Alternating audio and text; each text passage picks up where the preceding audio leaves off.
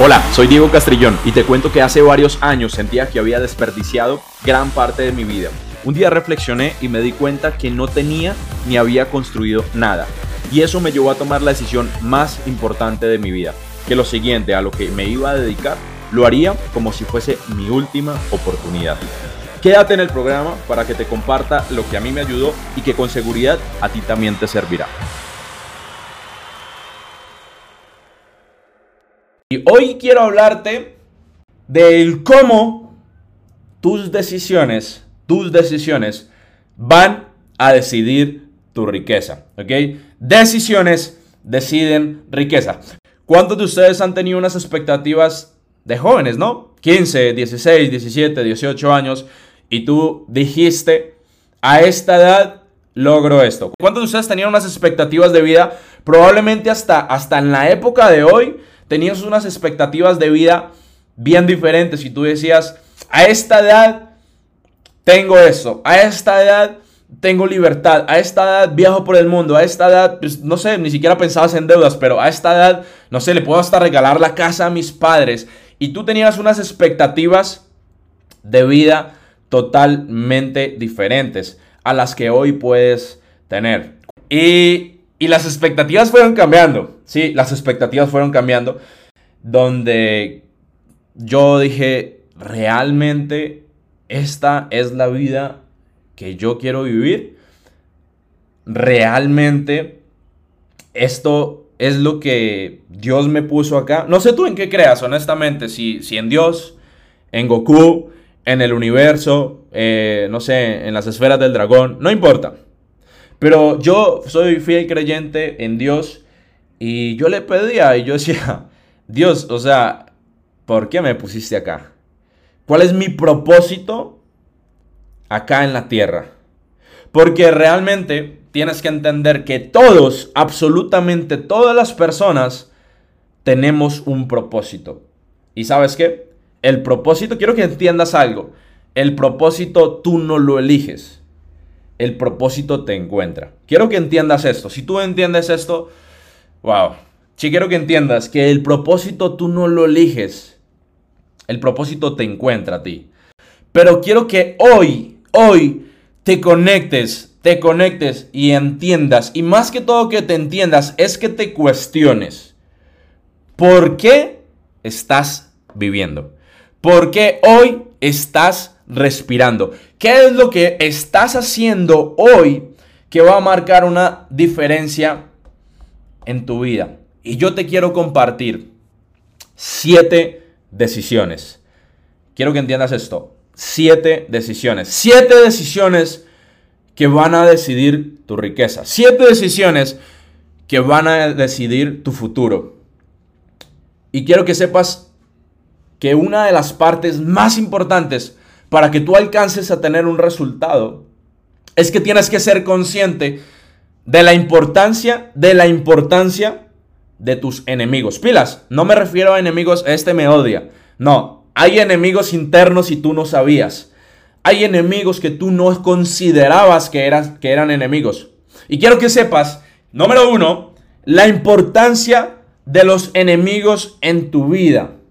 Y es que un adversario, escúchame bien, tiene tanta importancia en tu vida como lo tiene un amigo. ¿Por qué? Porque hasta que usted no tenga un enemigo, hasta que usted no tenga un reto, hasta que usted no tenga un adversario, usted no tendrá un futuro. Diego, no entiendo. Mira, te lo voy a traer en una historia. No fue hasta que Goliat, ¿ok? Si nos vamos a, temas bíblicos, no fue hasta que Goliat se cruzó en el camino de David para que David comenzara a tener un futuro. Chicos, David era solamente un chico que cuidaba ovejas.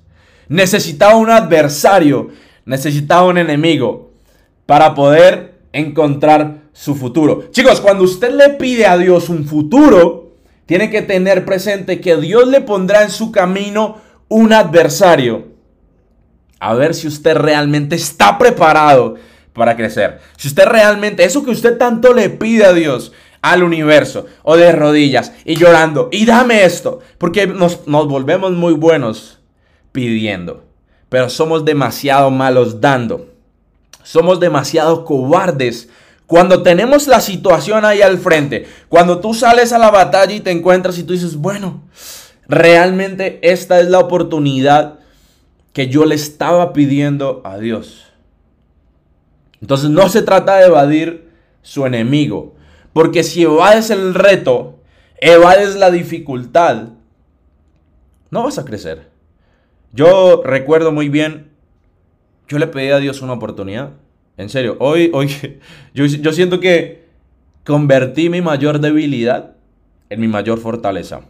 Porque yo era las personas, yo era las personas que renunciaba, ¿ok? Yo era las personas que tenía un reto y corría. Yo era las personas que todo se ponía difícil y yo decía, no, esto no es para mí. Yo era las personas que todo se ponía gris y yo decía, no, mejor busco otro enfoque. Yo era las personas que tienen un reto con mi esposa y yo le decía, no quiero estar más contigo. Yo era ese tipo de personas. Hasta que comprendí, yo dije, no puedo seguir así. Porque hasta que yo no afronte mis gigantes, hasta que yo no afronte mis retos, hasta que yo no afronte mis enemigos, no voy a ser promovido. No me voy a exponer. Y quiero que sepas que todos los retos, todas esas adversidades, es simplemente cuestión de sabiduría. Y te voy a explicar el por qué. Normalmente las personas dicen, Diego, Diego, tengo un problema de finanzas. Diego, tengo un problema con, tu, con mi pareja. Yo tengo una pregunta, honestamente. Si tú tienes problemas hoy día con tu pareja, ¿Cuántos, ¿Cuánta información de parejas exitosas has recibido? ¿Cuántos libros de parejas has leído? ¿Cuántas llamadas a tu mentor le has hecho para recibir la información correcta? ¿Verdad? Si tú tienes hoy problemas financieros, yo soy una de las personas que más pregunto y estudio e investigo porque entendí algo. La sabiduría decide su riqueza. Todo se trata de sabiduría. Porque si tuvieses más sabiduría, los retos los verías diferentes. ¿Cuántos de ustedes en el colegio no veían las ecuaciones, las multiplicaciones, hasta las divisiones? Algo imposible, ¿no? Decías, ¿qué carajos es esto? ¿Qué carajos es esto al cuadrado? Y yo decía, ¿para qué eso? Pero tú ves esos retos fuertes. Y después dijiste, es fácil, es fácil sumar. ¿Sabes por qué? Porque adquiriste sabiduría. Entonces yo empecé a entender que esos enemigos, esos retos, esas situaciones, esas deudas, ¿sí? esos retos económicos, esos problemas de familia, esos problemas emocionales, eran mis enemigos y yo tenía que superarlos. Y quiero que seas bien sincero conmigo. Hoy día, ¿cuántos de ustedes hoy están teniendo un reto? ¿Cuántos de ustedes hoy están viviendo una situación que tú dices, pero ¿por qué a mí? ¿Por qué me pasa esto?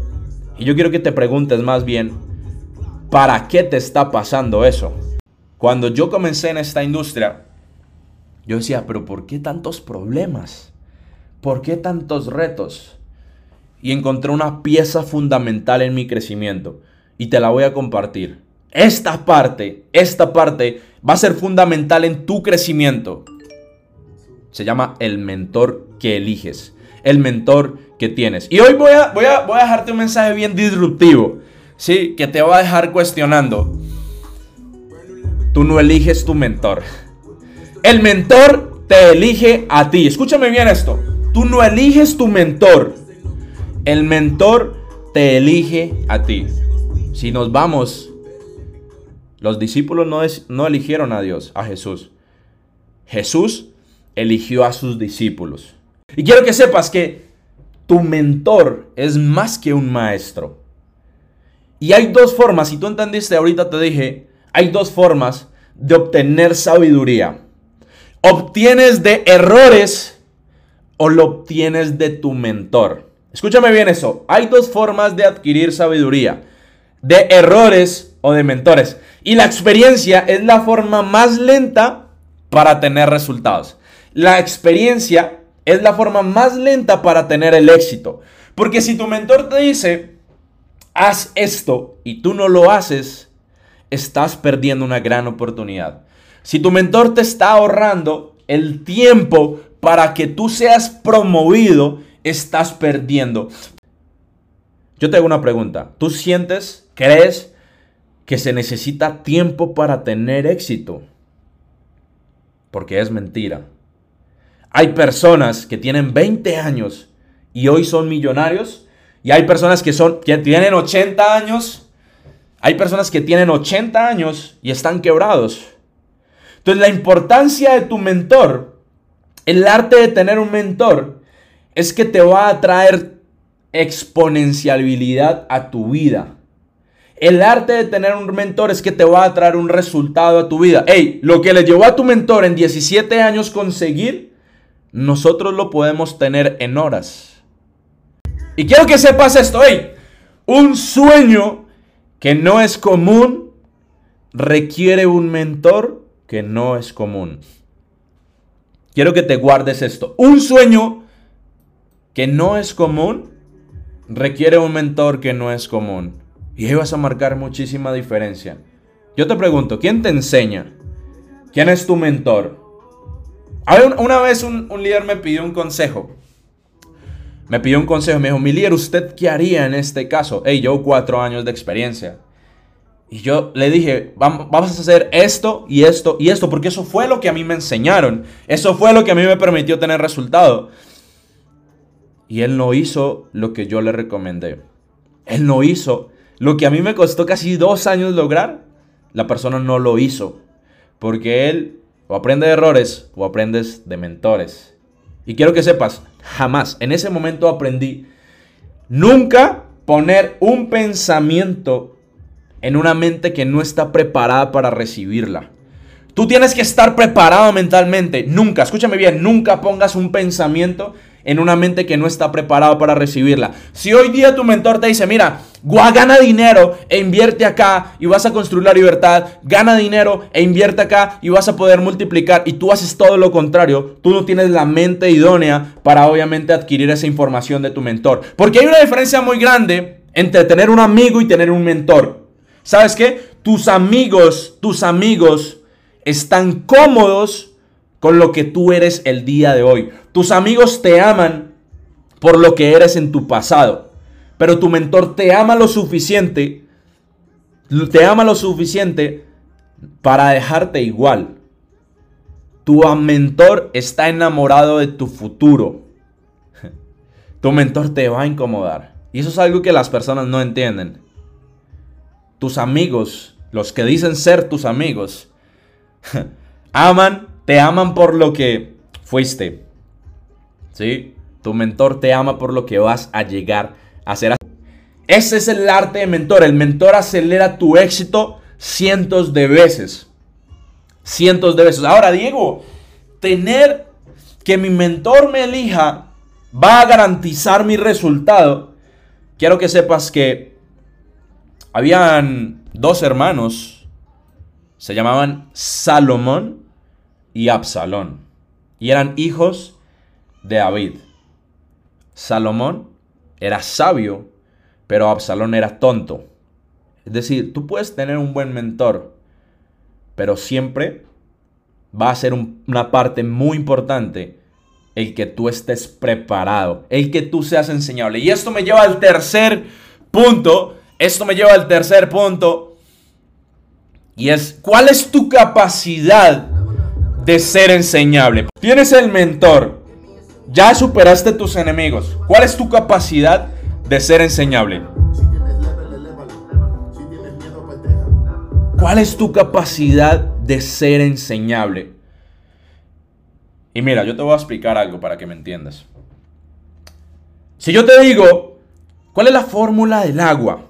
¿Ok? Yo te voy a decir, ok, Diego, H2O. Suena simple, ¿verdad? Suena simple, H2O.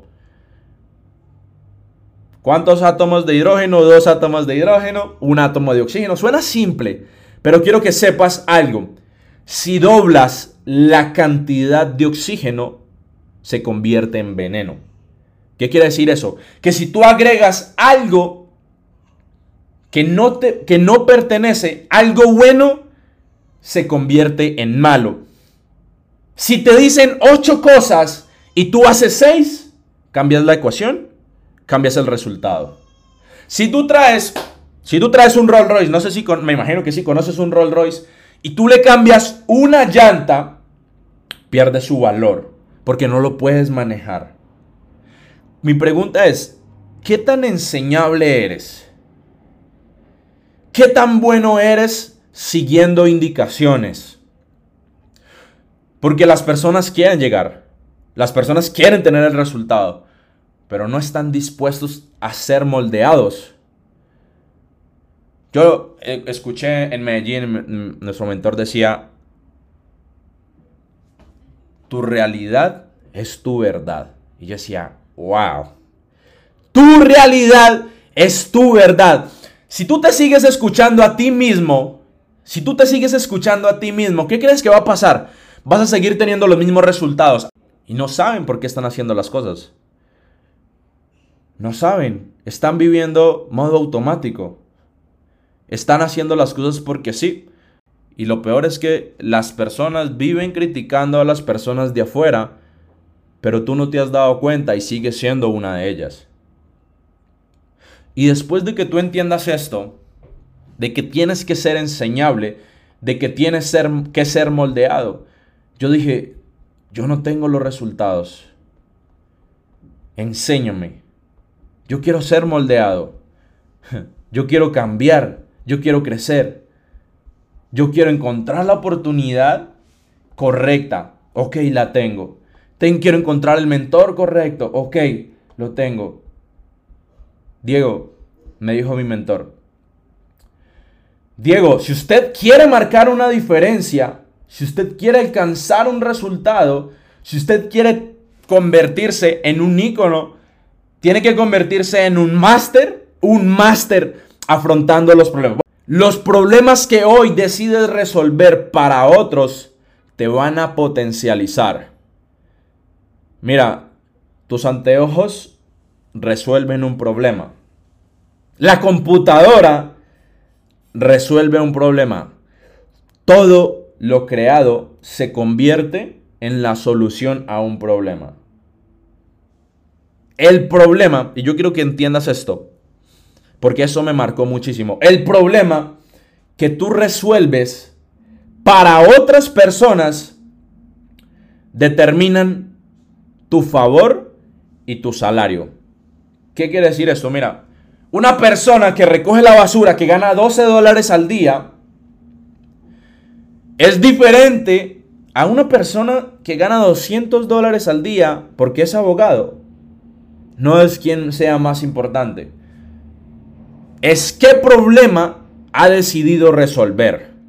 Ahí está la diferencia. ¿Qué problema ha decidido resolver? Mi pregunta es, cuando usted tiene el problema, cuando usted tiene el reto, ¿cómo afronta usted ese problema? ¿Cómo afronta usted ese reto? Porque acá no te van a pagar por ser inteligente. ¿Cuántos de ustedes en el colegio, en el colegio, tenían amiguitos, compañeros inteligentísimos, eran los mejores de la clase. Hoy día probablemente pueden estar recogiendo esa basura. Hoy día pueden estar ganándose 15 dólares al día. No te, no te pagan por tu fuerza. Te pagan por los problemas que decides resolver. Entiende esto. Tú ganas por el problema que decides resolver. Y quiero que acá encuentres algo. Porque el problema al cual usted ha sido diseñado para resolver va alineado a tu propósito. Mira, yo, yo les voy a compartir abiertamente.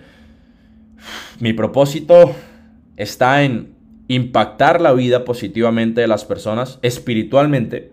Cómo tú te puedes acercar a Dios porque yo lo viví y cómo tú puedes crecer como persona. ¿Cómo puedes tú crecer financieramente? Ese es mi propósito en la vida. Yo siento que Dios me puso acá en la tierra para llevar a las personas a que se acerquen a Él, pero también llevar a las personas a que crezcan, a que no vivas en, con lo poco, para que no vivas en, no sé, en esa misma desesperación, para que no vivas en tribulación, para que dejes de vivir con esa agonía de, esta es la vida que me tocó. Tú eliges cómo vivir. Porque la realidad es que el dolor es una oportunidad para crear una ganancia. Porque si a mí no me hubiese dolido, yo no me hubiera movido. Porque fue ese dolor, fueron esas lágrimas las que me permitieron decir, quiero hacer algo totalmente diferente. Quiero cambiar. Ese dolor me permitió comenzar a solucionar problemas. Pero ese dolor fue la que me permitió encontrar mi propósito. Yo te hago una pregunta. Si el día de mañana no estás, ¿cómo te van a recordar? Y quiero que sepas algo. Dice Mike Murdoch. Usted será recordado en la vida por solamente dos cosas. Por los problemas que creas o los problemas que resuelves. Vuelvo y te repito. Mike Murdoch. Usted será recordado en la vida solamente por dos cosas. Por los problemas que creas o los problemas que resuelves. Y mi mentor me dijo, Diego, ya sabes resolver problemas, pero había algo en mi mente, había algo dentro de mí que yo no me sentía merecedor. Yo te digo abiertamente, de todo corazón, si tú crees en Dios, pues súper. Pero tú crees que el hijo de un rey de reyes, si tú dices, debería estar viviendo como está viviendo hoy. El hijo de un rey de reyes merece lo mejor. Y ahí fue con cuando empecé a combatir con el punto número 5, con mis creencias. ¿Cuántos de ustedes le dijeron, no puedes? ¿Cuántos de ustedes cuando eran niños creciste con la idea de que no lo podías lograr? ¿Cuántos de ustedes dijeron, no, eres tonto, eres estúpido, eres gordo, eres feo? ¿Cuántos de ustedes empezaron a implementar creencias? Y para mí, te voy a ser honesto, la lucha más fuerte que pude haber vivido fue con la creencia del dinero. Hay personas que hoy están conectados y que sienten que no merecen ganar más. Hay personas que hoy están conectadas que dicen, es mucho dinero. Mi pregunta es, ¿cuánto te amas, campeón? ¿Cuánto te amas? El dinero es una herramienta. El dinero es una herramienta. Empieza a creer. Yo cambié eso. Inmediatamente yo dije, yo no puedo seguir pensando así, ¿sabes por qué? Yo me di cuenta, era mi mamá. Porque vengo de una familia muy creyente y mi mamá me decía, hijo, tener mucho dinero es pecado. Porque los ricos no van al cielo. Y yo decía, no quiero tener dinero. no quiero tener dinero. Esa fue mi creencia. Esa fue mi creencia. Y quiero contarte súper rápido una breve reseña. En la, en, la, en la tumba de un obispo había un texto. Y quiero que me escuches con mucha atención. En la tumba de un obispo eh, decía lo siguiente. Cuando era joven, pensaba que podía cambiar el mundo. A medida que fui creciendo y me hice más sabio, bajé mi poca perspectiva a cambiar mi país. A lo que me di cuenta de que cada vez que me hacía más sabio, bajé mi poca perspectiva, reduje mi poca perspectiva y quise cambiar mi familia. Hasta que me di cuenta que mi familia no quería cambiar. Llegando al hecho de mi muerte,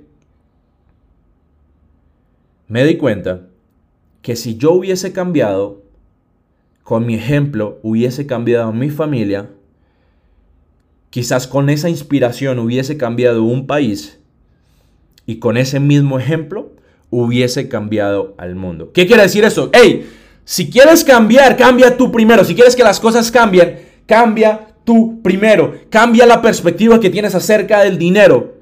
Cambia la perspectiva que tienes acerca del dinero. Tú puedes crecer más. Porque hoy día hay personas que están eh, eh, con un helicóptero. Porque hay, hay personas que tienen un jet privado y hay personas que les cuesta pensar que pueden tener un, un carro nuevo. ¿Por qué? Por su creencia acerca del dinero. Diego, el dinero es malo. No, yo te pregunto, tu oreja no habla, la cortamos. Tus manos no caminan, las cortamos. Entiende la función del dinero. el dinero es una herramienta. El dinero edifica. El dinero construye. No hay nada malo acerca del dinero. Es lo que haces con él. El dinero te magnifica. Yo puedo tener hoy día acá un libro en la mesa y con ese libro lo puedo leer o te puedo pegar. ¿El libro es malo, perdón? No. Entonces, muchas veces esperamos que venga la oportunidad. Esperamos que el dinero venga. Esperamos, deseamos que venga. Pero no hay una parte fundamental y es la fe. Y quiero que sepas la importancia de la fe porque se habla mucho de la fe. Dice, la fe mueve montañas, sí, pero quiero que sepas que pequeñas llaves abren grandes puertas. Y la fe la fe es esa pequeña llave. Yo te hago una pregunta, mira, te lo voy a contar desde mi experiencia. Vengo de una familia humilde, de bajos recursos, donde no sobraba, antes faltaba. Y yo me acuerdo, mi papá, mi papá siempre le decía a mi mamá, y esposa, tenga fe, tenga fe, tenga fe. Y pasaron 10 años teniendo fe. Pasaron 15 años teniendo fe. Mi papá seguía haciendo lo mismo. 20 años teniendo fe y no pasaba nada, no cambiaba nada. Yo tengo una pregunta. ¿Tú utilizas tu fe aguantando, esperando? Porque hay gente que hoy está mal, hay gente que hoy está viviendo situaciones, hay gente que hoy está aguantando hambre y dice, tenga fe. Sí, ¿tú utilizas tu fe para aguantar o tú utilizas tu fe para cambiar? ¿Cómo utilizas tu fe?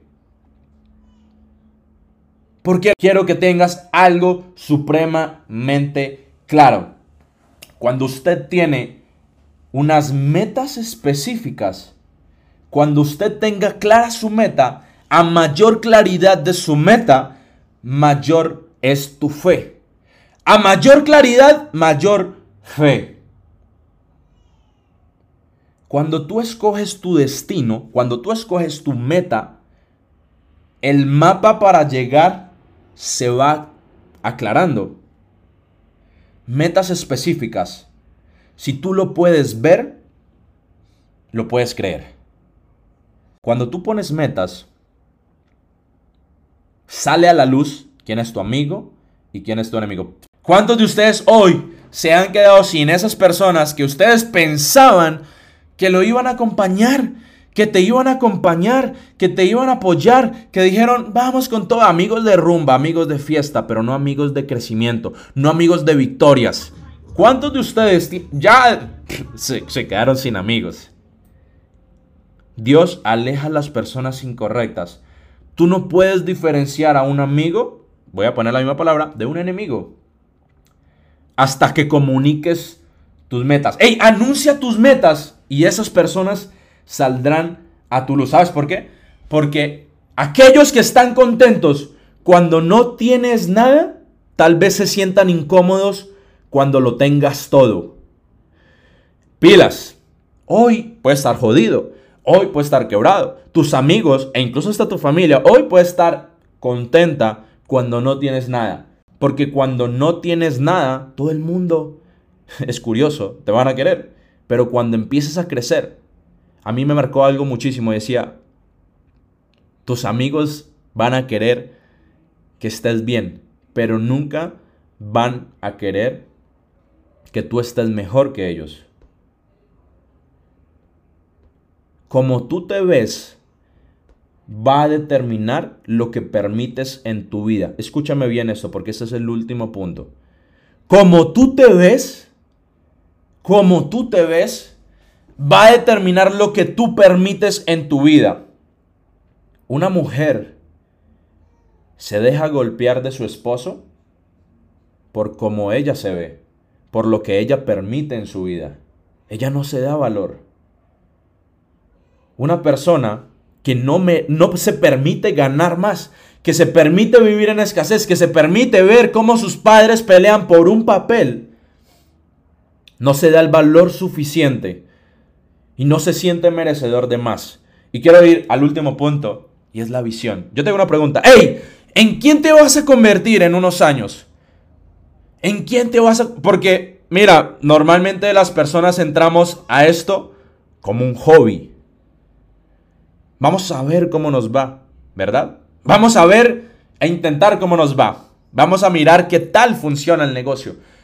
Pero pasas de convertir tu hobby en una profesión. En algún momento, en esos días, un, un líder de Cúcuta me decía, Diego, ¿cómo hizo usted para tener esa visión clara? Y yo le dije lo siguiente, mira, existe un John C. Maxwell, ¿ok?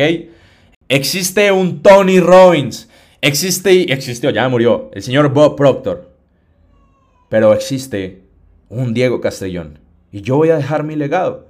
¿Cuál va a ser el legado que vas a dejar? ¿Cuál va a ser tu legado. Un niño tuvo la posibilidad de ir a un circo y notó que uno de los, de los animales más grandes estaba amarrado y era el elefante. A lo que no le prestó mucha atención, simplemente le generó curiosidad. Cuando ese niño se hizo más grande, tuvo una familia, tuvo un niño, tuvo una niña, y tuvo la posibilidad de volver al circo, solamente que ya de una forma diferente, ya con sus hijos. Pero le había calado, se le había quedado de que, ¿por qué el elefante? ¿Por qué uno de los animales más grandes estaba atado? Y simplemente a una cuerdita. Y ese adulto fue con su hijo al circo y le preguntó al dueño del circo, le dijo, ven, te pregunto, ¿Por qué el elefante, el animal más grande de este circo, está amarrado con una simple estaca y una cuerdica que fácilmente él lo puede romper? Y el dueño del circo le dijo, no te preocupes, ¿sabes por qué está ahí? Porque ha sido entrenado toda su vida para ello. Y le dijo, no entiendo. Le dijo, sí, claro que sí, te voy a explicar. Imagínate que cuando los elefantes están bebés, cuando están bebés, los amarran con cadenas. Les amarran un grillete frente a una... algo fuerte, ¿sí? A una viga. Los amarran. Y el elefante, intentando romper esa cadena, lo intenta una vez, dos veces, tres veces, cuatro veces, cinco veces, y no lo logra. A lo que el elefante va creciendo con esa idea de que cada vez que intenta romper esa cadena, no va a poder hacerlo. Porque desde su infancia, desde su niñez, desde que cuando era bebé, cada vez que lo intentaba no podía. El elefante ya grande ya cambia en su cadena por una cuerdita. Y sabes que ese elefante no lo intenta. Porque piensa que si lo vuelve a, a intentar, sigue atado a sus cadenas. Pero no entiende, no es consciente que si tomara una decisión así grande, pudiese romper esa cuerdita. Porque piensa en su mente hay cadenas, hay ataduras. Yo te hago una pregunta. ¿Hasta cuándo vas a vivir encadenado? ¿Hasta cuándo vas a vivir atado? Esta semana puede ser la semana el próximo mes puede ser tu mes. El próximo año puede ser tu año, pero lo vas a determinar desde cuándo, desde el día de hoy. Hoy decide hacerte consciente de romper tus cadenas. Hoy decide serte consciente de que lo que viviste en tu infancia, de que los retos que hoy probablemente estás viviendo, van a ser el impulso, van a ser esa catapulta que te va a decir, ¡pum! Explotó. Porque hoy la gente puede ver el resultado, pero no conoce tu historia. Y yo estoy completamente seguro que el día que tú cuentes tu historia, vas a inspirar a miles y miles de personas. Mi pregunta es, ¿quién está dispuesto a tomar decisiones? ¿Quién está dispuesto a romper sus cadenas?